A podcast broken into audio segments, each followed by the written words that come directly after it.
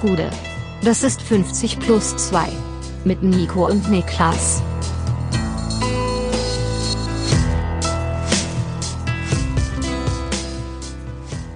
»50 plus 2, ein ganz normaler Donnerstag. Mein Name ist Nico Heimer und bei mir sitzt nicht euer allseits beliebter Influencer, humble down to earth, Niklas Levinson. Ja, äh, Nico, mach bisschen auf dumm, mach bisschen auf blöd. Ach ja, Deutschlands, ähm, unsere Kollegen auf Twitter und äh, Twitch liefern immer. Für die ist niemals, äh, ist niemals Winterpause. Nee, Das war ganz wunderbar, oder? viel Spaß gehabt. Ja. Ich, hab dir, ich Hast glaube, das du, ist so hat man versucht, dich zu brechen mit Kommentaren? Weil theoretisch sind wir ja auch Fußballclowns, oder nicht? Aber wir haben keine Spielerbubble äh, Profil Nee, mehr. also bei mir war kein, keiner in den Kommentaren, der versucht hat, mich zu brechen. Okay. Das habe ich nicht, ge nicht gesehen. Schade. Ich weiß auch nicht, wie nischig das gerade jetzt war. Also wie Ja, sehr genau, das für- also- komplett in unserem eigenen Kreis stattfindet und wir total überschätzen, für wen diese Referenz gerade überhaupt in irgendeiner Form Sinn ergeben hat. Ja, das äh, ist absolut möglich, dass viele von euch jetzt fragen, was reden die Jungs da? Und damit äh, machen wir das Thema dann auch zu. Und ich frage dich, was geht ab, Niklas? Wie geht es dir? Ist ja nicht so, als hätten wir jeden einzelnen Tag uns diese Woche bis jetzt gesprochen. Stimmt tatsächlich, ja. Ja. Wir haben äh, die ganze Zeit fast miteinander verbracht. Wir werden, es, also wir machen diese Woche auf jeden Fall fünf von fünf Werktage voll. So viel ist sicher. Stimmt, das stimmt ja tatsächlich. Ähm, das ist ein guter Ansatzpunkt. Wir haben ja heute, kann man ja sagen, wir haben heute Weihnachtsfeier. Ja, Also nicht, Berlin nicht, Weihnachtsfeier. sagen, nicht nur wir beide. Äh, Aber zweit. also ich meine, viel mehr sind es dann auch nicht. Ja, aber, viel mehr ja. sind es auch nicht, aber es sind ein paar mehr. Ja. Und ähm, woraufhin du meintest gestern zu mir, du siehst den Sinn von der Weihnachtsfeier gar nicht so sehr, weil man sieht sich ja jeden Tag. Ja. Woraufhin ich gesagt habe, das ist halt wie normale Arbeit, Arbeitnehmer auch. Ja, Die sehen sie, also Arbeitskollegen sehen sich ja auch jeden Tag und gehen, machen eine ja, aber da Weihnachtsfeier. gibt's mehr, weißt du? Ja, nicht überall. Ja, aber Gibt ja auch Kleinbetriebe. Ja, aber die, die meisten, also es ist ja, Weihnachtsfeier ist ja auch so, dass man sich mal von der lustigen Seite kennenlernt. Ich habe genug von euren lustigen Seiten. Ich sehe ja keine anderen Seiten. Könnt ihr euch nicht heute für die Weihnachtsfeier einfach alle mal an den Schreibtisch setzen für drei Stunden? Das wäre doch was. Aber wenn du auf eine Weihnachtsfeier gehst, wir haben ja beide mal in einer Firma gearbeitet mit deutlich mehr Leuten. Ja. Also mein Interaktionsradius beschränkt sich komplett auf die Leute, mit denen ich eh schon die ganze Zeit gehangen habe. Nee, ich bin. Ich, ich schwör, ich Du schwöre schwörst aus? Ja, auf jeden Fall. Ja, auf das jeden Fall. überrascht mich auch nicht. Ja, Ich ich gehe überall hin. Ich gehe überall hin. Aber Dahin, wo es weh tut, ich rede mit jedem. Äh, in deiner alten Firma, in der wir beide gearbeitet haben, hat das immer dafür gesorgt, dass ich besoffen mit dem äh, angetrunken, lange mit dem CEO gequatscht habe und so, was dann auch immer im Nachhinein unangenehm war. Ähm, ja, also ich bin leider nicht zu stoppen. Man muss mich eigentlich an die Leine nehmen auf einer Weihnachtsfeier. Dann bin ich gespannt heute Abend. Ja, heute Abend, jetzt mit euch. Da habe ich euch keine Sorgen. ähm, wir haben heute natürlich wieder mal ein buntes, buntes Bouquet an Themen für euch mitgebracht. Und es soll natürlich auch um äh, einiges gehen, was beim DFB passiert. Dazu aber später mehr. Denn anfangen wollen wir in Dortmund slash Amsterdam slash Katar so ein klein wenig. Denn wir wollen uns über Mohamed Kudus unterhalten und ähm, dessen oder die Gerüchte um diesen Namen. Kudus ist bei diesem Turnier als einer der ähm, besten Spieler bei Ghana aufgefallen, hat zwei Tore in drei Einsätzen erzielt und äh, hat insgesamt einfach ein tolles Turnier gespielt, zumindest nach allem, was man so liest. Und nun häufen sich die Interess Interessenten am 22-jährigen Ghana. Äh, unter anderem soll der BVB dran sein, aber auch Milan, Real Madrid, also Liverpool. Liverpool. Die Namen ähm, derer, die Interesse haben sollen, sind äh, ja von allerhöchstem, allerhöchstem Gut. Genau, 22 Jahre alt. Ja, mach mal. Ist schon okay, ich wollte nur meinen Hoodie ausziehen. Ach so, ich dachte, du sagst, du bisschen mach, mach, mach, mach Stopp, mach Stopp. Nee, nee, ich, Aber- mir, ich, ich gehe gleich auf den Dreh draußen und es sind ein Grad in Berlin und ich habe halt so sechs Lagen Unterwäsche an heute ungefähr und Okay, dann, äh, das muss ich äh, mein Hoodie gerade ausziehen. Mach das, ich mach weiter. Also Mohamed Kudus, 22 Jahre alt, Vertrag bei Amsterdam noch bis 20, 2025. Wie Nico schon gesagt hat, ähm, spätestens seit der WM jetzt auch kein Geheimtipp mehr. Und ein Pluspunkt, das der BVB eventuell haben könnte, wenn es da um eine mögliche Verpflichtung geht, ist tatsächlich Otto Addo. Der hat nämlich die ghanaische Nationalmannschaft bei dieser WM betreut, kehrt aber jetzt als Talentmanager sogenannter zum BVB zurück. Das heißt, das ist natürlich auf einer persönlichen Ebene durchaus, vorausgesetzt, die haben sich gut verstanden, ein Fund, das der BVB da einbringen könnte. Auf jeden Fall. Ähm, die Geschichte von Otto Addo fand ich übrigens eh, äh, finde ich eh irgendwie cool, wie das, wie das läuft, weil ich es einfach so noch nicht gesehen habe. Weißt du? Dass er quasi zur WM abgestellt wird als Nationaltrainer und dann danach sagt, jo, jetzt bin ich wieder weg. Ähm, ja, das ist einer der, einer der Vorteile, die der BVB vielleicht in diesem Poker haben könnte. Ein weiterer ist aber eben auch, dass der BVB ähm, dass der BVB schon früh dran gewesen sein äh, soll und bereits vor diesem Turnier im Herbst das erste Mal bei Kudos angeklopft haben soll und dort Interesse angemeldet haben soll. Ähm, ganz interessant, Kevin Prinz Boateng, ehemals ja selber Nationalspieler für Ghana, hat über Kudus gesagt, für mich der bisher beste Spieler des Turniers. Er ist nicht von dieser Welt, unfassbar, was er mit dem Ball kann. Bei ihm ist es nur eine Frage der Zeit, bis er von Ajax Amsterdam zu einem Weltverein wechselt. Jetzt kann also, man die Frage stellen, ob der BVB das Prädikat Weltverein verdient hat, erstens. Und zweitens, ob ähm, Kevin Prince Boateng da nicht auch irgendwie naheliegend ein, zwei Superlative zu viel verwendet. Aber grundsätzlich, glaube ich, kann man sagen, also versprechen wir einfach mal über den Spieler Mohamed Kudus. Ja. Was ist es eigentlich für einer? Ähm, es ist jemand, der einen extrem, oder nicht extrem, aber einen sehr niedrigen Körperschwerpunkt hat, extrem kleinen Wendekreis, der sich super schnell mit Ball dreht, explosiv ist im Antritt, das heißt, der kann aufdrehen und sich dann eben mit zwei, drei ähm, schnellen Schritten auch vom Gegenspieler oder von Gegenspielern sehr, sehr effizient lösen stark in engen Räumen, ähm, hervorragende 1 gegen 1 Qualitäten, ja. also 4,33 erfolgreiche Dribblings pro 90 Minuten in den letzten 365 Tagen, gehört da auf der Position Stürmer, auf der er da vermerkt worden ist. Das ist eh ähm, eh übrigens zu den Top 1 Prozent. Genau, spannender ja. Punkt ist, wo gehört er eigentlich hin, genau. positionstechnisch. Genau. Aber grundsätzlich ist es ein technisch super starker, explosiver, äh, athletischer 1 gegen 1 Spieler, der aber auch wirklich ähm, Spielintelligenz mitbringt, gutes Raumverständnis ähm, und bei Ajax in der Mannschaft spielt, die diese Saison in der Eredivisie 67% Ballbesitz im Schnitt hat. Das heißt, jemand, der es auch gewohnt ist, enge Räume zu bespielen, gegen tiefstehende Gegnerlösungen zu finden, also kein Umschaltspieler. Ja. Dort steht er bei äh, 14 Einsätzen, 5 Toren. Dazu muss man aber sagen, dass er nicht unbedingt Stammspieler bei Ajax Amsterdam äh, bis jetzt in dieser Saison, Saison war. 500 Einsatzminuten, ja. 5 Tore, also alle 100 Minuten ein Treffer. Das ist schon in Ordnung. Spielt in der Champions League in der Eredivisie auf Joker, ja. Genau.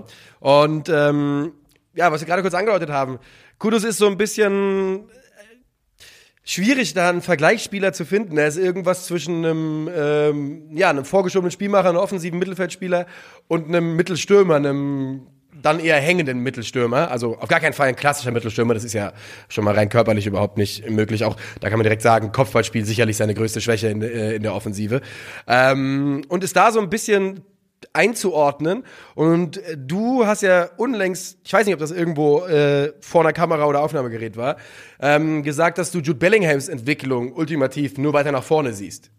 Genau, das, also Jude Bellingham für mich, wie er spielt und wie er sich entwickelt beim BVB, aber auch jetzt ähm, auf Nationalmannschaftsebene. Ich glaube, das ist ein Spieler, dessen Wirkungsbereich früher oder später sich hauptsächlich im letzten Drittel abspielen wird. Also ein, dann könnte jemand wie Kudus eventuell schon mit Blick auf, eines Pot, auf einen potenziellen Abgang, über den wir gleich noch reden wollen, ähm, vielleicht als Ersatz geholt werden. Genau, sehr off also es wäre dann ein sehr offensiv orientierter Achter. Ja. Jemand, der, der aus einer Achterposition heraus in die Halbräume vertikal reingeht, Tiefenläufe sucht und da sich eben sehr, sehr offensiv einschaltet, weil das ist, glaube ich, auch der Weg, den Bellingham geht. Die Qualitäten, die er nach vorne hat, die sind so groß, ja. dass er verschwendet ist, wenn du ihn in seinem Output nach vorne letztendlich limitierst. Ähm, ja, Kudos, die Position ist eine spannende Frage und auch der Vergleich, wer wäre denn ein ähnlicher Spielertyp, ist eine spannende Frage. Ich finde so ein bisschen Phil Foden-Ähnlichkeit. Mhm, ähm, mhm. Dynamik und Beweglichkeit auf engen Raum, eins gegen eins Qualitäten, ähm, aber auch eben vom Spielverständnis sehr, sehr, sehr weit vorne. Ähm, also wirklich ein sehr, sehr spannender Spieler. Es gibt für mich ein großes Problem an der an dem Gerücht Kudos zur BVB und das ist unter der Prämisse, dass er eben nicht als Bellingham-Ersatz eingeplant ist er ist jemand, der tendenziell schon auch eher ins Zentrum gehört, ja. der sich zentraler wohler fühlt, der zum Beispiel auch auf dem rechten Flügel spielen kann, aber dann meistens invers, weil er Linksfuß ist und den Weg nach innen sucht. Und wenn der BVB an hat aber einem, auch, hat auch einen okayen rechten Fuß, muss man sagen. Also das ist jetzt nicht, das ist kein Standbein bei ihm auf jeden Fall. Es ist kein Standbein, aber er ist keiner, der außen klebt. Nee. Und wenn der BVB eins nicht hat oder wo uns eins an nicht mangelt, dann an Spielern, die außen geparkt werden, aber eigentlich sich zentraler wohler fühlen. Also wir denken da an Daniel Malen, wir denken da auch an Karim Adiyemi. Ja. Und ich weiß nicht, ob das, wenn Davon man bedenkt, dass der BVB eigentlich Breite sucht und wirklich Leute, die auch die Breite gerne bespielen, dann weiß ich nicht, ob Kudus da die richtige Wahl ist. Also ich bin auch mit bei dir. Ich sehe auch, dass äh, der Junge ins Zentrum gehört und da hat er ja auch bei Ajax seine aller, allermeisten Einsätze bekommen. Gerade in der Champions League hat er auch äh, schon einige wichtige Tore gemacht. Ähm, einfach auch mit seiner unglaublichen Fähigkeit, Lücken zu reißen, mit seinem, du hast schon gesagt, dieser tiefe Schwerpunkt, diese damit ja häufig einhergehende Wendigkeit auf, auf, auf engen Räumen. Der dreht sich, dreht sich in die Richtung, dreht sich in die andere Seite auf und plötzlich geht das ganze Feld vor dir auf, weil äh, Genau, ja. zwei Leute in die falsche Richtung gegangen sind. Die Fähigkeiten, die er da mitbringt, gehören einfach ins Zentrum und das hat man ähm, ja auch bei dieser WM äh, wieder gesehen. Und äh, da ist halt dann wirklich so ein bisschen die Frage, gibt es diese Position beim BVB? In der Form wird es die geben, wenn auch Marco Reus dann irgendwann ähm, keine große Rolle mehr spielt. Und wenn der Mann kommen sollte, Kudos, ich glaube nicht, dass er von Ajax jetzt wechselt mit dem Anspruch, irgendwo sich anzustellen. Noch. Nein, nein, nein, das glaube ich auch nicht. Und ich würde sogar, also zwei Sachen, als ich eben gesagt habe, kein Umschaltspieler, meinte ich damit nicht, dass er exklusiv Umschaltspieler ist, Ja. weil du kannst mit ihm hervorragend umschalten, aber er ist eben nicht darauf limitiert. Ähm, und was die Einsatzzeiten angeht bei Ajax, dass er auch in der Eredivisie teilweise nicht Stamm spielt, würde ich nicht so hochhängen, denn wenn man so reinhört, was Ajax beobachte, Ajax-Fans sagen, kratzen sich viele am Kopf über einige Entscheidungen, die Alfred äh, ähm, Schreuder da trifft. Hoffenheim-Fans kriegen kalte Gänsehaut Ja. gerade. Also hatte, glaube ich, mittlerweile auch schon den, äh, den Spitznamen äh, Megamind oder sowas. Ja, sehr schön. Ähm, weil er einfach Dinge tut, die für die allermeisten nur sehr, sehr schwer nachzuvollziehen sind. Und ja, das passende Positionsprofil ist letztendlich die entscheidende Frage. Von der Qualität her, die Kudos mitbringt und von dem, was er an Entwicklungspotenzial noch in sich hat, weil er ist auch ein guter Abschlussspieler, hat eine sehr gute Goal-Conversion-Rate, hat eine schöne Schusstechnik, ähm, bringt er viele Dinge mit, die ihn eigentlich sehr, sehr attraktiv machen für einen BVB-Transfer. Ganz interessant bei ihm ja, ähm, kam über Dänemark äh, zu Ajax Amsterdam. Ja, Nordsjælland, ne? Ja, genau. Ähm, kam da aus der Heimat von Right to Dream über Nordjylland zu Ajax Amsterdam und ähm, ja, man kann durchaus davon ausgehen, es war es gibt ja bei jeder Weltmeisterschaft immer diese paar Spieler, die sich ins Rampenlicht spielen und ich glaube, bei dieser ist er ganz klar einer von denen gewesen, die das getan haben und äh, die Gerüchte um den Mann werden wahrscheinlich nicht abreißen und wenn er das Gefühl bekommt, dass er bei Alfred Schreuder nicht über diese Rolle hinwegkommt, die er da spielt, mit ähm, 500 Einsatzminuten in der, in der Eredivisie in der Hinrunde, dann würde es mich nicht wundern, wenn die Gerüchte, äh, sobald das Transferfenster aufgeht, noch heißer werden. Ja. Wollen wir weitergehen? Wir gehen weiter zu dem Mann, den wir eben schon angerissen haben, Jude Bellingham. Denn ähm, Gar nicht so viel weiter quasi. gar nicht so viel weiter, denn auch dort ähm, wird es mittlerweile heißer und es wird vor allem heißer in Bezug auf den FC Liverpool, der so mehr oder weniger in der in der Pole Position sein soll. Äh, die Gespräche sollen weit fortgeschritten sein. Vor allem ähm, hat Jürgen Klopp, glaube ich, was mich auch nicht überraschen würde, wahrscheinlich bei Jude Bellingham einen guten Eindruck hinterlassen in dem Bild, was er von der Zukunftsperspektive bei Liverpool gezeichnet hat. Das überrascht uns alle nicht. Und ähm, ja, da bahnt sich eventuell an, dass im Sommer der FC Liverpool der nächste Club von Jude Bellingham wird. Erstmal eine rein technische Frage. Wenn der BVB, und ich gehe davon aus, dass sie das getan haben, aber wenn der BVB jetzt nichts davon wüsste und kein Einverständnis gegeben hatte, dann dürfte doch Jürgen Klopp überhaupt nicht anfangen. Nein, nein, nein. Ne? Also Nee. da muss quasi schon vom BVB gesagt worden sein, unterhaltet euch mal.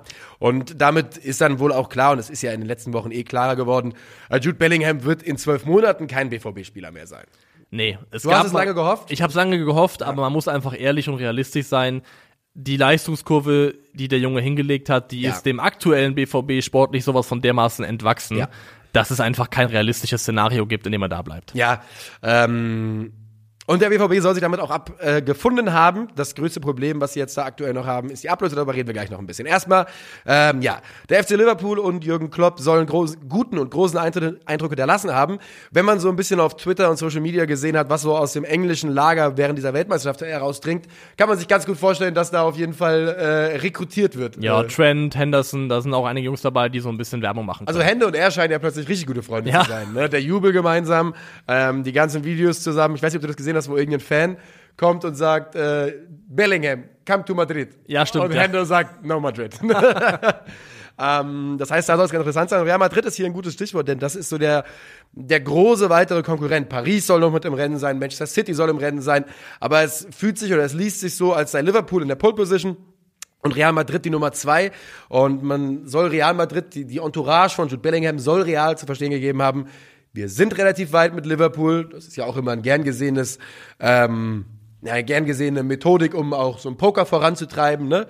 Und ähm, ja, mal gucken, ob da vielleicht von Real jetzt auch nochmal ein Vorstoß kommt. Glaube ich nicht. Ich glaube, Real ist, was das angeht, tatsächlich sogar ziemlich entspannt. Ich glaube, Real kann sogar mit Blick auf Jude Bellinghams halt Alter gut damit leben, wenn der jetzt zu Liverpool geht und da was weiß ich, vier Jahre, fünf Jahre, sechs Jahre Ja. spielt und dann eben irgendwann Lust kriegt und die Lust könnte durchaus kommen zu sagen, ey, ich würde auch gerne mal das Trikot von Real tragen. Ja. Weil Real hat, glaube ich, so eine Selbstsicherheit, dass früher oder später die allerbesten Spieler, dass der Gedanke kommt. Die dass wollen es- Real irgendwann. Genau, dass es Ja. kitzelt und dass man sagt, oh, ich würde schon gern dieses Trikot mal tragen. Das ist Deswegen, eine krank, krank gute Position. Ja. Das ist wirklich der ich glaube, die wissen einfach, selbst wenn jetzt noch nicht die Zeit ist, ihre. Zeit wird kommen. Sie haben ihre Hausaufgaben insofern gemacht, dass sie im Mittelfeld auch so aufgestellt sind, dass sie Bellingham nicht brauchen. Also wenn du allein daran denkst, dass sie Kamavinga haben, Chua- Chouameni haben, Valverde haben, ähm, Kroos und Modric noch nicht in Rente sind. Also das Mittelfeld von Real braucht nicht Jude Bellingham. Es ist kein Akutbedarf da. Und das sieht bei Liverpool zum Beispiel anders aus. Liverpool ist eine Auffrischung und vor allem eine qualitativ hochwertige Auffrischung des Mittelfelds eigentlich schon überfällig. Ja. Von daher ist da der Handlungsdruck deutlich größer. Ähm, es geht so ein bisschen aktuell das Gerücht rum, dass der BVB 150 Millionen Euro fordern sollte. Das klingt natürlich erstmal wieder absolut absurd. Ist auf dem Markt aber in meinen Augen eine berechtigte Forderung. Ähm, 100 Millionen soll aber für Liverpool aktuell so das sein, was sie sich vorstellen können. Bei Liverpool ist natürlich auch gerade die große Frage mit der Übernahme. Ähm, wir wissen, die Fenway Sports Group hat durchaus Interesse, den Verein abzustoßen. Aktuell gibt es ganz, keine ganz heißen Kandidaten für eine Übernahme. Und ähm, das heißt, das könnte vielleicht noch so ein bisschen was sein, was diesen ganzen Prozess zum äh, Stocken bringt, dass einfach die äh, finanziellen Mittel nicht so richtig da sind und äh, dass man eben aus Sicht von der Fenway Sports Group den aktuellen Besitzern sagt, äh, yo, wir sind eigentlich haben wir nicht so richtig Bock jetzt hier 150 Millionen reinzustecken, wenn wir in drei Monaten raus sind. Also ich finde auch, dass im, nochmal im Rahmen dieses Marktes 150 Millionen irgendwo ein darstellbarer Preis sind. Ich kann mir mal vorstellen, wenn man irgendwann sich oder irgendwo sich in der Mitte vielleicht treffen würde, dass dann auch der BVB immer, ne? sagt, Hand drauf und da sind wir uns einig. Ja. Vielleicht findet man ja auch noch irgendwie unter der Hand irgendwie eine Art von Übereinkunft, dass der BVB an anderer Stelle profitieren kann. Wer weiß, vielleicht kriegen sie dann, äh, sagt Liverpool, komm, da macht ihr Kudos. Oder vielleicht hat Liverpool auch einen Spieler, der für den BVB interessant ist. Immer mal wieder gab es ja auch mal Gerüchte um Naby Keita, glaube ich, ähm, der ja nie so ganz Was die der für ein Erwartungen Schattendasein führt seit dem Transfer zu Liverpool, ist wirklich der Wahnsinn. ja, einfach auch immer wieder Verletzungen, Ja, ja, weil es gab Pech. ja echt gute Phasen, die er hatte, dann immer wieder zurückgeworfen worden von Verletzungen, aber eigentlich auch ein Spieler mit extrem viel Potenzial. Ja. Ähm, aber Bellingham macht absolut Sinn aus Liverpool-Perspektive. Deren Mittelfeld braucht das, das braucht eine Auffrischung und vor allem, wenn wir sehen, mit was für einer Persönlichkeit Jude Bellingham als Teenager beim BVB reingeritten ist und was er sich für ein Publikum zu eigen gemacht hat Ja. und zum Liebling geworden ist. Du siehst ihn ja jetzt schon, du hast das Bild jetzt schon vor Augen mit der Kapitänsbinde von Liverpool am Arm. Also die Entwicklung von Jude Bellingham, gerade mit Blick auf sein Alter, der Junge ist immer noch 19, ist wirklich unglaublich. Man kann es gar nicht anders sagen. Unglaublich. Ähm, die Ausstrahlung eines Spielers, der zehn Jahre älter ist Ja. als, als er selbst ist. Ähm, bei dasselbe, und das gilt für England wie für Dortmund. Ja, also der Mann ist, ist da reinmarschiert in diese Mannschaft und ist, ist äh, Stammspieler bei der teuersten Nationalmannschaft der Welt. Der, oder gut, keine Ahnung, ob die Franzosen vielleicht teurer sind, könnte durchaus sein, ist mir egal. Aber ähm, eine wirklich, eine wirklich unfassbare Leistung für einen 19-Jährigen und du sagst es, egal wo er hingeht, sieht man ihn irgendwie mit der Binde am Arm auf Sicht. Ja, das ist einfach ein Spieler, der, der hat das, der hat aber Prädikat Kapitän. Das ist einfach vorhanden.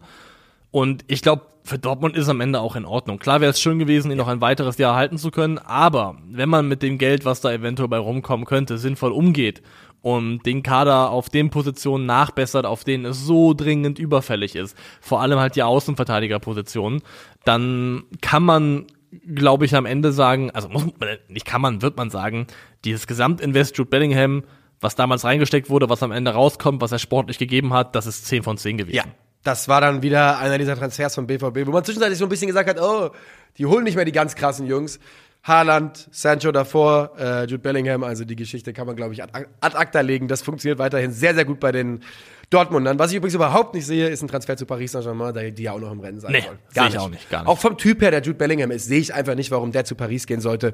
Ähm, Fühle ich nicht. Ich finde, Liverpool ist tatsächlich ein sehr guter Fit für ihn. Ich auch. Also, denn wir müssen halt eh schon in einem Regal uns umgucken nach Abnehmern, wo die allergrößten Clubs drin sind. Und dann ist Liverpool der auch der, wenn es nicht real ist, wo ich sage, dann doch gerne Liverpool. Machen wir das Thema langsam dicht? Ja, machen wir. So, dann würde ich sagen, wir äh, gehen weiter und gehen äh, langsam zum Hauptkomplex des Tages. Meinst du den äh, Sammer Bierhoff-Komplex? genau den. Den Sammer Bierhoff-Komplex. Äh, Fußball und Marketing, das ist ein Ding. Das ist dasselbe. Wenn das jemand verstanden hat, dann äh, gerne eine, eine Direktnachricht. Ja, Oliver Bierhoff ist im Zuge der, ähm, des Versagens, nein, des Ausscheidens der deutschen Fußballnationalmannschaft in Katar nicht mehr länger im Amt äh, beim DFB. Zuletzt war er einer der vier DFB-Direktoren und Geschäftsführer der deutschen Nation Nationalmannschaft und, äh, Einer und der, Akademie. einer der vier, vier DFB-Dementoren. Ja, einer der vier ap- apokalyptischen DFB-Direktoren, die äh, herumreiten. Ja, er ist nicht mehr im Amt. Es war ein langer, schwieriger, anfangs gar nicht so schwieriger Prozess von Oliver Bierhoff beim und mit dem DFB. Und in meinen Augen jetzt eine folgerichtige Entscheidung, äh, dass er nicht mehr dabei ist. Also erstmal, glaube ich, würde ich hier gerne vorschieben, wir, es kann sein, dass wir in dem Komplex, den wir jetzt behandeln, irgendwo die Weltmeisterschaft inhaltlich streifen. Das wird sich nicht zu 100% Ja. vermeiden lassen, dass es mal, dass man ein Wort darauf fällt, ähm, dass man das mal erwähnt, also das nur sei vorweggeschoben. Aber ja, es ist irgendwo folgerichtig, denn es ist ja de facto jetzt das dritte enttäuschende Turnier der deutschen Nationalmannschaft in Folge. Ja, Punkt. Zweimal Gruppen aus bei einer Weltmeisterschaft. Und wenn jetzt zum Beispiel, wenn, wenn jetzt Bierhoff und Flick beide weitergemacht hätten, wäre es das dritte Turnier in Folge gewesen, ohne nennenswerte personelle Konsequenzen. Denn für die EM war eh schon klar, dass Jogi Löw aufhört, deswegen zählt das für mich nicht. Ja. Und das wäre das dritte Turnier gewesen, wo kein plakatives Exempel statuiert wurde nach dem Motto, hier setzen wir jetzt an, hier wird was ausgetauscht. Deswegen war für mich vollkommen klar, entweder Bierhoff oder Flick, einer von beiden muss gehen, ein Signal muss gesetzt werden. Und es war dann deutlich naheliegender und auch logischer, dass es am Ende bei Bierhoff liegt, denn der ist nun mal extrem lange da und ähm, Hansi Flick ist noch nicht so wahnsinnig lange Bundestrainer. Das heißt, für mich hat es vollkommen Sinn gemacht, dass am Ende die Wahl darauf gefallen ist, eben auf der Position Bierhoff etwas auszutauschen. Zum Komplex Bierhoff Flicks, äh, Flick kommen wir dann auch gleich nochmal ganz kurz mal zu Oliver Bierhoff. Oliver Bierhoff ähm, war Nationalspieler bis 2002 und dann war er äh, ab 2004 schon wieder bei der Nationalmannschaft dabei. Äh, gemeinsam mit Jürgen Klinsmann ist er damals gekommen und war anfangs Teammanager. Und Oliver Bierhoffs Karriere beim DFB und bei der Nationalmannschaft war von Tag eins nicht ganz unumstritten. Das muss man so sagen. Als äh, Teammanager musste er sich aus der Bundesliga viele Vorwürfe anhören, immer wieder. Ähm, unter anderem dessen, weil er halt sich ja hingestellt hat, medial wirksam und gesagt hat, die Bundesliga-Vereine sollten sich in ihrem Training mal an der deutschen Nationalmannschaft orientieren. Das muss hier ein Zuarbeitungsprozess sein, ein Zulieferprozess sein. Ähm, wir erinnern uns alle an die Geschichte äh, 2008, Michael Ballack mit dem Danke-Plakat, wo, wo Bierhoff und wo Ballack danach Bierhoff öffentlich ja, sich ganz schön beschimpft haben, ähm, weil Bierhoff ihn aufforderte, dass er mit Plakat in die Kurve gehen wollte. Wir erinnern uns an den Slogan Die Mannschaft, der im äh, Juni 2015 etabliert wurde. Wir erinnern uns an Hashtag zusammen. Ähm, das alles war inzwischen schon in einer neuen Position von Oliver Bierhoff. Da war er nicht mehr nur Teammanager, sondern inzwischen hat er ja ähm, einige verschiedene Direkt äh, Positionen dort eingenommen. Und da sind wir auch schon bei einem der größten Kritikpunkte an Oliver Bierhoff in den vergangenen, ich sag mal, acht Jahren. Das war dieses unglaubliche Festdrehen und Weiterdrehen bis Abbricht der Marketingschraube rund um die Fußballnationalmannschaft. Ähm, und mit, diesem, mit dieser Geschichte hat Oliver Bierhoff sich schon in den letzten Jahren äh, ist das Eis unter ihm immer und immer dünner geworden, immer weiter abgeschmolzen. Und klar war, wenn Köpfe rollen würden, zeitnah, dass Oliver Bierhoff einer der ersten ist, der gefordert wird. Also ich finde, der Fairness halber muss man, glaube ich, kurz einfangen, dass es ja irgendwo auch eine erfolgreiche Zeit gab, die man dann schnell wieder vergisst. natürlich. Ne? Also EM-Finale 2008, äh, Halbfinale 2010, Halbfinale 2012, Weltmeister 2014, Halbfinale 2016. Das waren sehr erfolgreiche Zeiten, vor allem gemessen an dem, was danach kam. Und Oliver Bierhoff war ja extrem jung 2004, als er zum DFB dazugestoßen ist. Der war 36 Jahre alt. Also der ist immer noch im Verhältnis heute ja noch relativ jung mit 54. Also der war 36 und damals kann man sagen, dass Bierhoff, Klinsmann, dass das irgendwo schon Leute waren, die es auch gebraucht hat und dass es sich damals auch richtig angefühlt hat, weil es war so ein bisschen dieser der DFB war so ein bisschen so ein Altherrenbetrieb, ähm, hat so einen alten Mief gehabt von Ja. festgefahrenen, verkrusteten Strukturen. Und da war es auch wichtig, dass junge Leute reinkommen, im Verhältnis junge Leute, die vielleicht auch ein Näschen haben für Vermarktung, etc. Also es gab damals einen gewissen Bedarf nach genau diesen Figuren. Nur der hat sich halt irgendwann abgenutzt und irgendwann hat man sich auch selbst überholt. Du bist letztendlich, ja. du wirst halt letztendlich selbst zu dem, was du irgendwann mal abgelöst hast. Genau so ist es. Und ähm, du hast vollkommen recht. Das muss man auch nochmal sagen. Oliver Bierhoff war eine der prägendsten Figuren, eine der erfolgreichsten Äras beim DFB. Das ist ganz klar so. Und er war extrem wichtig für diesen von dir gerade eben angesprochenen Neustart unter Jürgen Klinsmann 2004. Ähm, er wurde zu mächtig irgendwann. Das passiert immer, wenn Leute erfolgreich sind in Führungspositionen. Sie Und hat das ja auch selber gewollt. ja, er er hat das absolut gewollt. er Weil- hat ja schon, ich glaube 2010 hatte er ähm, bei seiner Vertragsverhandlung eigentlich gefordert, dass er ein Vetorecht haben will für die Bundestrainerbesetzung. Also das ist schon, naja, das war schon eine Ansage damals. Ja, und als, als Flick damals ging, als Sportdirektor aufgehört, dann ist es ja auch irgendwie nicht richtig neu besetzt worden, die Position. Diese Direktorenanzahl ist runtergefahren worden von sieben ursprünglich auf vier. Einer von diesen vier war eben ähm, Oliver Bierhoff mit einem ganz klaren Verantwortungsbereich. Äh, unter anderem das Management und die sportliche Leitung der Nationalmannschaften, Frauen und Männer, sowie die Akademie mit den dazugehörigen Bereichen, wo eben reinfällt, ich glaube, Trainer, Ausbildung, Scouting, etc. Das heißt, die Machtfülle, die Oliver Bierhoff für sich selbst in Anspruch genommen hat, die war natürlich auch riesengroß, aber im Umkehrschluss, die Kehrseite ist, wenn du so viel Macht hast, bisschen Spider-Man-mäßig, musst du auch mit der Verantwortung leben, die damit einhergeht. Und die Verantwortung jetzt ist im Endeffekt, im Endeffekt die, die er tragen muss, nämlich, dass er jetzt seinen Hut nimmt. Ja. Ähm, seine, sein Macht und sein Einfluss innerhalb des DFBs wurde auch für mich nochmal 2018 deutlich, als man ja im Mai äh, erstmal Yogis Vertrag verlängert hat bis 2024 vor der WM, hat man auch Oliver Bierhaus Vertrag bis 2024 verlängert. Sechs Jahresvertrag. Also da war null Kritik und das, obwohl ja drei Monate später äh, die Welt brannte ähm, und sein Name auch in heftiger Kritik stand. Und ich finde sogar über dieses 2018er Kapitel sollten wir gar nicht so, so rüber gleiten einfach, denn erstens diese Vertragsverlängerung, dann nach der WM das Festhalten an Jogi Löw, Ja. in das du dich mit dieser Vertragsverlängerung natürlich auch komplett ohne Not äh, reinmanövriert hast, weil wenn du 2018 jemanden entlässt, der noch Vertrag für sechs Jahre hat, ähm, Bei, ich muss ganz kurz sagen, ich glaube, Yogis Vertrag war 2022, seiner war 2026. okay, Ja. 24 oder 26? Weil Äh, 26 24, genau, 24 und Yogis war 22. Acht Jahre Vertrag für Bierhoff.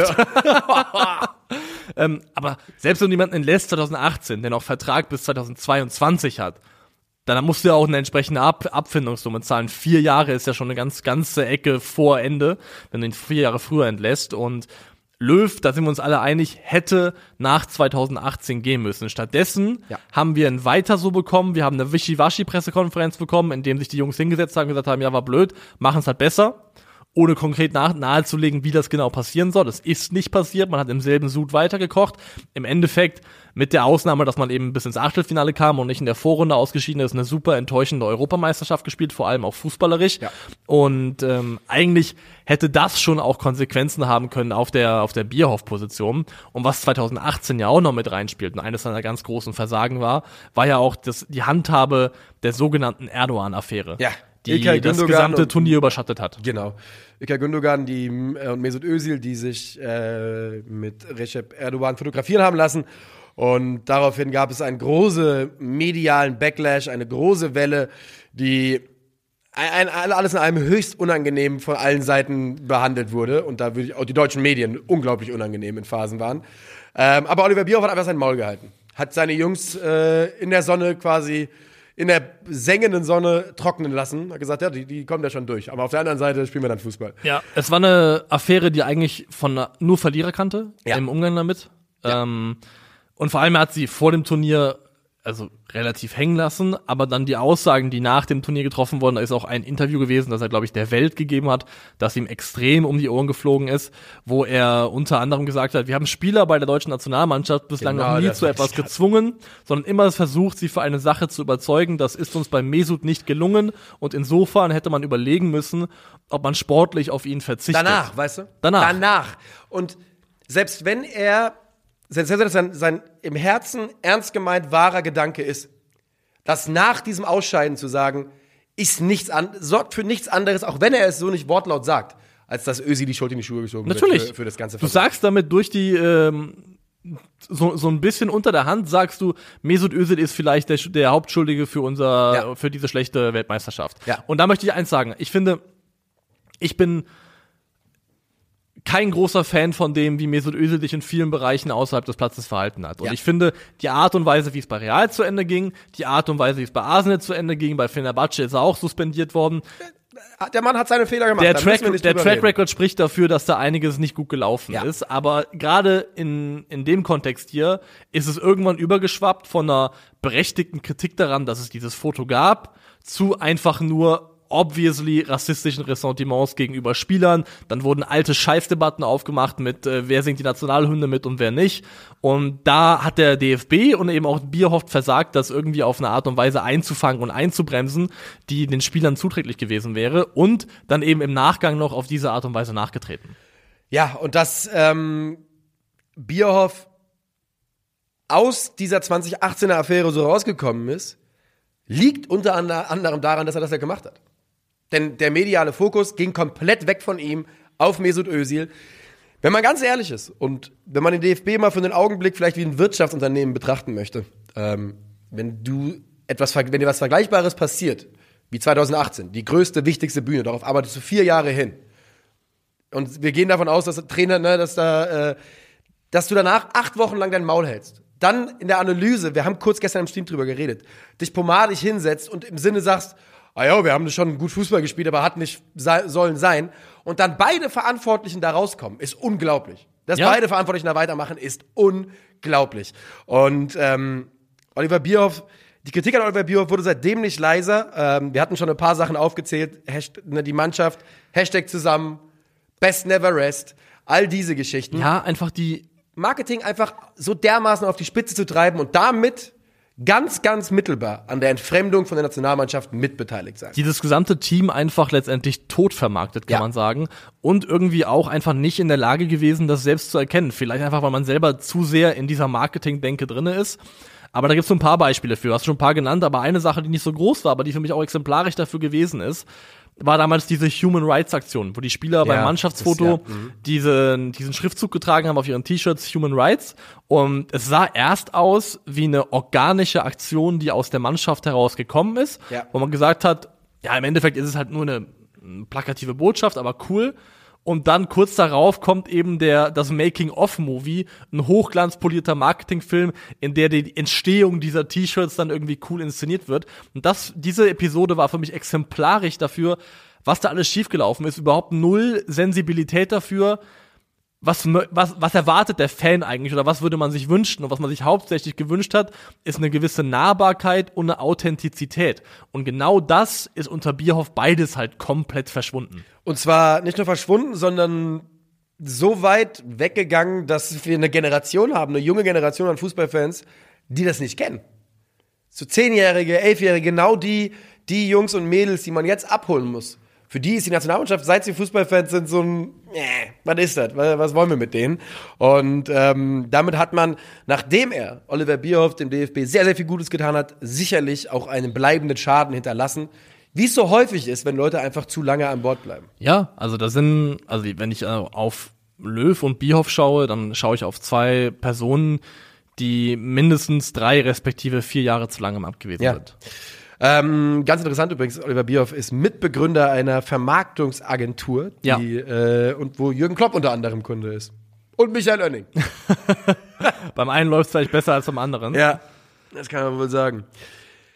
Wie es jetzt weitergeht beim DFB ist ja die nächste spannende Frage und dafür müssen wir jetzt den Komplex noch ein bisschen weiter aufmachen. Ähm, die Posi also, Hansi Flick hatte kurz nach der Bekanntgabe, dass Oliver Bierhoff nicht mehr an Bord ist, ja äh, sein Statement abgegeben, wir können uns nicht vorstellen, ich und mein Trainerteam, wie es ohne unseren Oliver weitergehen kann. Ähm, 24 Stunden später ging es dann weiter. ja. Da bin ich, ja. da, ne, das, Denn zum Kontext, gestern am Mittwoch war die Krisensitzung des DFB und ich glaube, Teil der Begründung oder warum Oliver Bierhoff schon vor dieser Krisensitzung eben seinen Rückzug bekannt gegeben hat, war, weil man ihm so ein bisschen die Tür aufmachen wollte, ihm die Möglichkeit geben wollte zu sagen, ey, so sieht es ein bisschen aus, als wärst du proaktiv, hättest du es proaktiv selber entschieden. Ja. Wäre das jetzt gestern nach dieser Krisensitzung gekommen, dann sieht das mehr aus nach gegangen oder gegangen worden, als selbst zu gehen.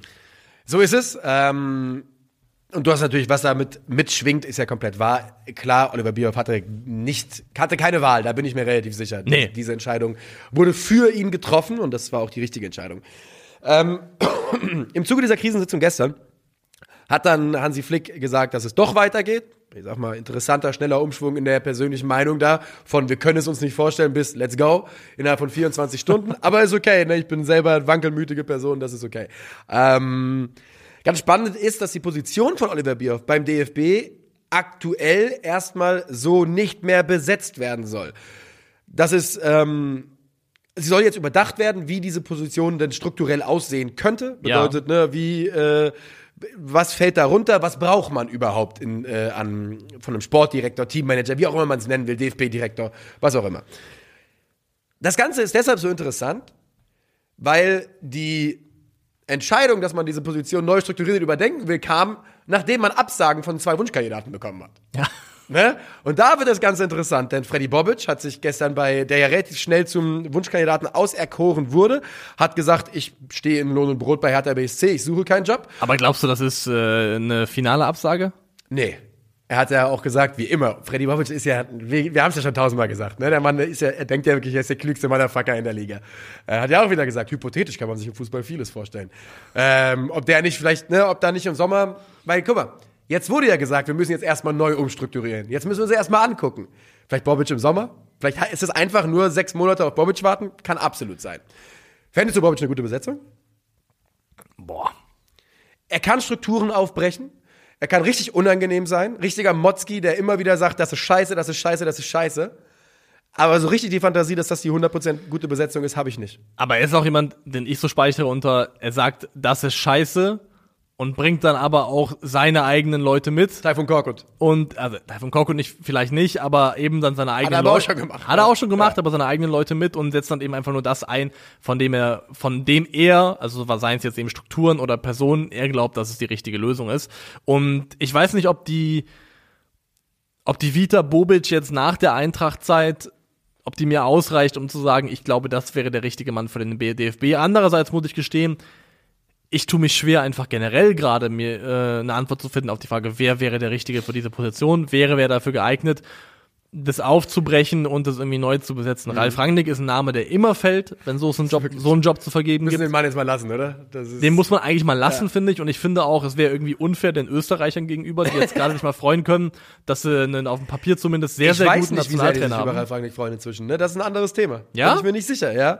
Ich bin der Hat er Meinung, nicht dass ich gute da, Ergebnisse eingefahren? Ich glaube schon, ich glaube, ich habe kritische Sachen gelesen, aber das ist ja auch klar, weil Rangnick halt einfach ein, jemand ist, der viel Macht einfordert und da wird es immer Leute geben, die kritisieren, oder? Natürlich, also vor allem die Leute, die halt Macht verlieren oder Genau. drohen Macht Die zu verlieren, die finden das nicht so gut. Beispiel. Ähm, ansonsten ein Name, der auch immer wieder fällt, ist Matthias Sammer, Mhm. der auch hier gefallen ist, der allerdings, allerdings schon selber klargestellt hat, dass er sich nur vorstellen könnte, ähnlich wie beim BVB, in beratender Funktion ähm, ja, zur Seite zu stehen im DFB. Und da ist auch mein Gedanke wieder, ich weiß nicht, wie viel Einfluss Matthias Sammer in den letzten Jahren beim BVB hatte. Ich weiß nicht, wie viele Entscheidungen er mit abgenickt hat oder wo er gesagt hat, das war eine schlechte Idee, aber es wurde trotzdem gemacht. Aber der Gesamteindruck Borussia Dortmund in der Zeit, in der ähm, Matthias Sammer da wieder auf der Tribüne sitzt und auch als Berater irgendwie des Vereins aktiv ist, ist für mich nicht so erfolgreich und nicht so positiv, dass ich sagen würde, Daumen hoch, das ist der Mann. Matthias Sammer ähm, war irgendwann mal der Prophet des deutschen Fußballs. Das war so der, der wirklich, der, wo alle gesagt haben, boah, der, den Sammer brauchen wir. Ich Nicht mein, verzagen, Sammer fragen. Ja, wirklich. Ich meine, nicht umsonst hat der FC Bayern ihn geholt, hat der BVB ihn danach wieder zurückgeholt ähm, und woll, hat, hat man einfach sehr, sehr viel auf dessen Meinung gegeben. Ich bin aber trotzdem komplett bei dir. Die letzten Jahre und wir wissen einfach nicht, was Matthias Sammers genaues Aufgabengebiet ist, was er genau macht, worüber er, äh, wo er berät, auf welcher Situation. Aber ähm, ich bin komplett bei dir, dass ich sage, darauf guckend in den letzten Jahren kann man nicht sagen, das war ein großartiger Erfolg. Trotzdem gab es gestern Nachmittag die Meldung, dass Sammer sich die Rückkehr zum DFB vorstellen kann. Und ähm, er könnte also auch ein Kandidat sein, weshalb jetzt gerade mal darüber diskutiert wird, wie das Aufgabengebiet aussehen soll, weil man für ihn das zurechtschustern will. War für dich Matthias Sammer, als er noch beim FC Bayern war, war das für dich Peak Seitenlinienhass? Die Zeiten, als Dortmund und äh, Bayern geclasht sind, mit Ja. Sammer noch mit dabei. Doch, das kann man schon sagen. So. Klopp und Sammer, das Ja. war schon ganz weit vorne, oder? Auf jeden Fall. Also wenn ich jetzt drüber nachdenken würde, Weil die halt beide auch diese, das können nicht alle Leute, das können viele, aber nicht alle, aber die, die beiden können reinen Hass aus, den, aus dem Gesicht spritzen innerhalb Ja. von, von der Veränderung eines Gesichtes. Und das war halt einfach mächtige Sa Sachen, die da aufeinander Weil mir fällt gerade jetzt kein äh, anderes vergleichbares Beispiel ein, wo zwei Personen oder Vereine mit so viel Hass und Gift und Galle an der Seitenlinie aufeinander getroffen sind, wie damals eben diese Duelle, Ja. als Klopp noch BVB-Trainer war und Sammer da in welcher Funktion auch immer bei den Bayern, wo ja auch Klopp gesagt hat, dass er der jeden Tag dem lieben Gott danken soll, dass der FC Bayern ihn geholt hat. Das Ja. waren äh, gute Zeiten. Ähm, Matthias Sammer, Freddy Bobic. Also Freddy Bobic, wie gesagt, hat sich jetzt gerade nochmal dazu geäußert und Matthias Sammer ist wohl ganz klar der, der Top-Kandidat gerade. Allerdings ähm, tut der DFB sicherlich auch nicht falsch daran zu sagen, wir ähm, gucken erstmal ganz genau, wir warten mal ab, wir reden mit Hansi Flick und ähm, der ist nämlich, glaube ich, der entscheidende Faktor natürlich. Ne? Hansi Flick, ich bin mir ganz, ganz sicher, wenn du innerhalb von 24 Stunden von, ich kann es mir nicht vorstellen, zu, ich bin dabei, dann kriegst du Zugeständnisse. Vor allem, wenn du in diesem, ich kann es mir nicht vorstellen, gesagt hast, weil dieser Sportdirektor, dem ich so vertraue, weg ist. Jetzt kannst du es doch wieder vorstellen, der Mann hat Mitspracherecht, davon bin ich überzeugt. Und da muss man jetzt gucken, ob die zusammenkommen, Flick und Sammer. Ich glaube auch zumindest, dass er die, die Vergewisserung hat, dass ihm keiner vor die Nase gesetzt wird, wo er nicht zumindest vorher mal anzeigen konnte, Daumen hoch oder Daumen runter. Davon gehe ich auch fest aus. Vor allem, weil man ja Flick bisher in seiner gesamten Laufbahn als sehr, sage ich mal, prinzipientreu erlebt hat. Insofern, dass er einfach konsequent, wenn er mit einem Job nicht zufrieden war oder ihm das nicht gepasst hat, einfach gegangen ist. Ja. Hat das bei Hoffenheim gemacht, hat es beim DFB gemacht als Sportdirektor, hat es dann irgendwann auch als Bayern-Trainer gemacht. Also wenn die Umstände für ihn nicht mehr passen, dann lässt er im Zweifelsfall eben auch einen sehr, sehr guten Job liegen. Und deswegen glaube ich auch, dass man da sicherlich über eine, eine Übereinkunft gefunden hat, in der man gesagt hat, ey, wir entscheiden das nicht über deinen Kopf hinweg zumindest. Gleichzeitig muss man auch sagen, ich kann mir vorstellen, erstens, dass es bis zum Sommer dauert, bis dieser Posten besetzt ist, also erst eventuell in der Sommerpause nach Saisonende Ja. passiert, dass es jetzt nicht akut passiert, weil man vielleicht auch, wenn es zum Beispiel jemand wie Bobic werden sollte, der ja auch aktiv aktuell bei einem Verein ist, dass man die Saison von einem Verein nicht jetzt komplett stören möchte. Weil für die Hertha wäre es jetzt eine Riesenkatastrophe, Das wenn jetzt 100%. im Winter oder mitten im Saisonbetrieb jetzt dieses Thema Freddy Bobic bei all den Themen, die schon offen sind, noch akut werden würde und aufgemacht werden würde. Und das zweite ist, was da jetzt passieren soll, wer auch immer das wird, da geht's ja nicht um einen Short-Term-Fix. Nee. Alles, was die Person ist machen der kann, ist die Dinge in Wege leiten, dass man im Idealfall in fünf bis zehn Jahren davon profitieren kann. Ja. Weil für die Heim- Heim-EM 2024 ist eigentlich scheißegal, wer das wird. Ja, da braucht man Steffen Baumgart. Da braucht man jemanden, der, die, der diese Mannschaft äh, verrückt im Kopf macht. Und äh, weil, weil das Spielmaterial ist ja da, deshalb, dass jemand besser sein kann als das. Aber ja, du hast natürlich vollkommen recht. Und das ist nämlich der ganz entscheidende Punkt.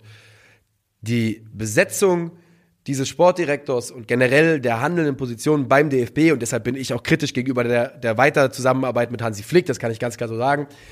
Die, diese Entscheidungen sind elementar wichtig für die Zukunft des DFB. Und zwar für die nächsten 10, 15 Jahre, so wie es eben mit der letzten Entscheidung auch war. Es ist gut, mit Leuten länger zusammenzuarbeiten, wenn man sich sicher ist, dass es der richtige ist. Und der, BF, der DVB, der pff, DFB, tut gut daran, sich viel Zeit zu lassen und die Entscheidung genau zu überdenken, denn man gibt die Schlüssel des deutschen Fußballs einem Mann in die Hand oder einer Frau, mal gucken, wer dann da kommt.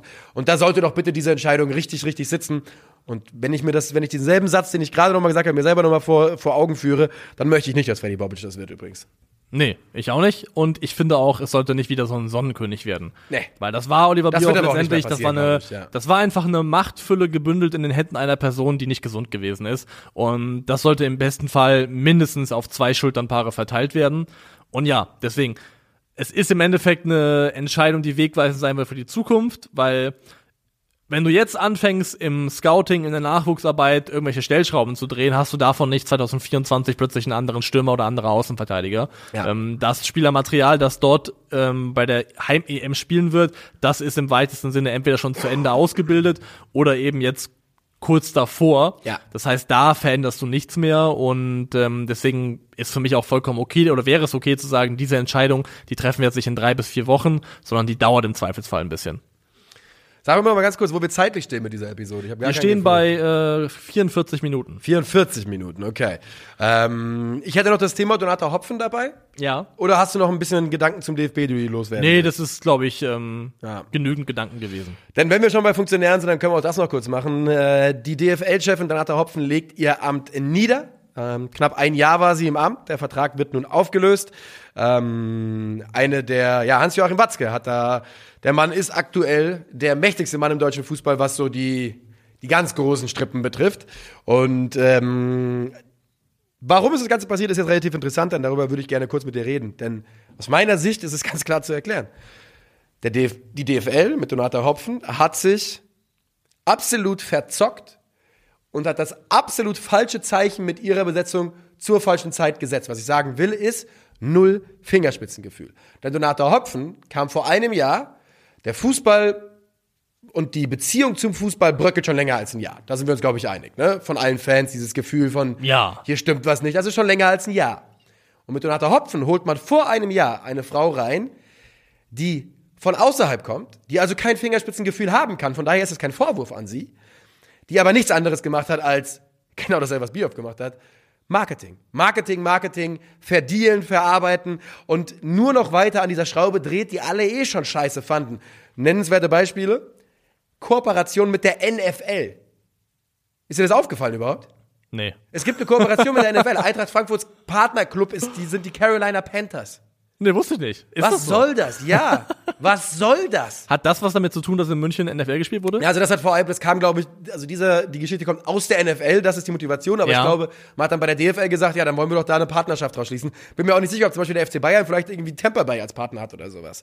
Ähm, also, solche Zusammenarbeiten wurden vorangeschoben und Vermarktungserfolge. Man hat mit einem unserer ehemaligen Arbeitgeber ja auch äh, einen Deal abgeschlossen, mit OneFootball zum Beispiel, über die NFT-Rechte, über, ähm, über ein 180, 200 Millionen, was auch immer. 170 Millionen Euro, glaube ich. Genau, das ist zumindest mal jetzt, äh, das sind ja zwei Paar, also es ist ja, OneFootball übernimmt ja erst 23, 24 die NFT-Rechte, jetzt noch mal zwischengeschaltet, deswegen, wie genau diese Deal strukturiert ist, ist schwierig zu sagen, aber 170 Millionen Euro sind es mal mindestens. Und ähm, das war das Problem. Sie haben also in, zu einem Zeitpunkt, als eh schon die Kritik an der Art und Weise der Vermarktung sehr laut und sehr stark war, eine Person von außerhalb reingeholt, die genau das vorantreiben soll. Und da muss man wirklich mal sagen, die Frau hatte keine Chance. Sie hatte keine Chance. Wie soll, also weißt du, wie hätte diese Frau ihren Job da ordentlich machen können? Kommt von außerhalb und tritt dann natürlich auch noch ein Fett, Fettnäpfchen. Wir reden von Supercup in Saudi-Arabien und was nicht alles. Sie hatte keine Chance. Gehe ich mit. Ich bin halt, muss ich ganz ehrlich sagen, nicht so tief drinne in der Thematik Ja. Donata Hopfen. Es ist gut. Das will ich nämlich sagen damit. Es ist gut. Nur, also, wieder, nichts Persönliches gegen Donata Hopfen. Die Frau, ist, was auch immer, ich kenne sie ja nicht. Wird, wird schon wissen, was sie tut. Aber es ist ein gutes Zeichen, dass bei der DFL gesagt wurde, diese Art und Weise zu arbeiten mit der Bundesliga, mit der, und die Bundesliga ist ja nun Tochtergesellschaft der DFL, wollen wir nicht, Also- können wir uns nicht vorstellen. Also kommissarisch machen das ja jetzt Axel Hellmann von Eintracht Frankfurt Ja. und Oliver Lecky vom SC Freiburg. Axel Hellmann, sehr, sehr Fan da. Sehr, sehr stimmt, Fan. ja. Ähm, also wirklich ein Gegenentwurf zu dem, was man jetzt gerade gemacht hat. Und deshalb wollte ich dieses Thema hier kurz mit reinbringen, weil ich das für sehr positiv halte. Ähm, Axel Hellmann, das muss man dazu sagen, Axel Hellmann hat Ambitionen, das ist kein Geheimnis. Kommissarisch, aber wenn es am Ende gar nicht mal so kommissarisch ist, glaube ich, hat er da auch nichts dagegen. Ähm, und nachdem, wie ich weiß, was er bei Eintracht Frankfurt gemacht hat, halte ich das für ein sehr, sehr gutes Zeichen tatsächlich. Ähm, das mit Watzke und jeder weiß, dass ich meine Kritikpunkte mit Watzke habe. Trotzdem, ja, Also, wenn Watzke 1 ist, dann absolut wertstabil in Bezug auf 50 plus 1 zum Beispiel. so. Da, und solche Leute haben wir jetzt, haben wir langsam, aber sicher, kommen solche Leute an, Spitze, an die Spitze des Verbandes gerade. Bei der DFL ist es ein Hellmann, beim DFB ist es ein Watzke. Das ist eine Bewegung in eine absolut positive Richtung. Das kann man auch mal so sagen. Und das haben wir hier noch nie gesagt. Und das haben wir seit ich Fußball-Content noch nie gesagt, dass es an den Führungsentscheidungen beim DFB eine positive Entwicklung gab, wenn man den Hansi Flick mal ausnimmt, als er Ja. Bundestrainer wurde. Ich bin so ein bisschen konservativer in meinem Optimismus, muss ich sagen, weil, also, ich finde auch, Noch haben sie alles, geschafft es zu verkacken. kommissarische Lösung ist das eine. Dann mal gucken, wer es, wer es dann dauerhaft wird, wie die dauerhafte Besetzung und Ausrichtung aussieht, die mit der Person auch einhergeht. Und man hätte es auch nicht zum ersten Mal erlebt, dass Leute, die man eigentlich ähm, Ja. positiv abgespeichert hatte, sich im Rahmen eines Amtes dann in eine andere Richtung entwickeln und verändern. Ja, das ist absolut wahr. Und dann, das ist ja auch eine noch nicht dagewesene Macht für alle beteiligten Personen. Und Macht ist ja eh immer schwierig, ne? Das äh, kehrt das wahre Gesicht von Leuten. Machst du jetzt noch raus, aber- äh, Superman auf nach Spider-Man? wir machen ja alle, ich weiß es nicht. Äh, ich habe keinen Superman-Film gesehen. War da irgendwo ein Quote, die ich gerade. Power corrupts and absolute power corrupts absolutely. Das kommt von Superman. Ich glaube schon, ja. ich kenne die Quote sogar. Ich meine, das ist eine Superman-Quote. Also korrigiert mich, wenn ich falsch liege, aber ich meine, das müsste hier aus dem äh, Clark Kent-Universum sein. Naja. AKA dem dümmsten Universum der Welt, wo einfach ein Dude eine Brille anziehen muss und einen Anzug und dann erkennt den keine Sau mehr. Ja. Ich finde auch Superman ist wirklich. Superman ist so ungefähr der langweiligste Superheld, den es gibt, ne? Weil der kann einfach alles. Alles. Außer halt, du wirfst ihn mit einem grünen Stein ab. Ja, dann kann er, Kacke kann er nichts mehr plötzlich. Ja, aber ansonsten kann er alles. Fliegen, ja, ich bin der Stärkste, der Schnellste. Der, der, Aber nicht diese grünen Steinchen, bitte. Ja, aber die, ja, bitte keine grüne Stein. Ähm, ich habe nicht mehr viel mehr zu sagen für heute, glaube ich, ehrlicherweise. Ich auch nicht. Das war auch ein ordentlicher Morast, den man dadurch äh, ja, durchwarten aber hat eigentlich musste. Bock gemacht. War schön, mit dir da durchzulaufen. Ja, gleichfalls. Ich Dann, stelle mir das äh, so vor, dass du wie, zumindest beim Hopfenthema, was du wie im Original Star Wars, wenn Yoga da durch den, äh, Yoda, Yoga, Yoda durch den Sumpf getragen wird. Ich habe dich durch den Donata Hopfenmorast getragen, so wie du mich heißt, du, sonst durch du, häufige. du bist Skywalker in dem Fall. In dem Fall. Aber häufig bist du derjenige, der mich durch den Morast trägt. Okay. Ja, äh, das war's von uns für heute. Wir bedanken uns ganz, ganz herzlich für die Aufmerksamkeit. Wir weisen darauf hin, dass es für unsere Tour in Hamburg noch ungefähr zehn Tickets gibt. Alle Ja. anderen sind ausverkauft. Vielen, vielen herzlichen Dank. Ich halte mein Maul. Willst du noch was loswerden? Nee, auch, außer auch vielen Dank und bis Montag auf Wiedersehen.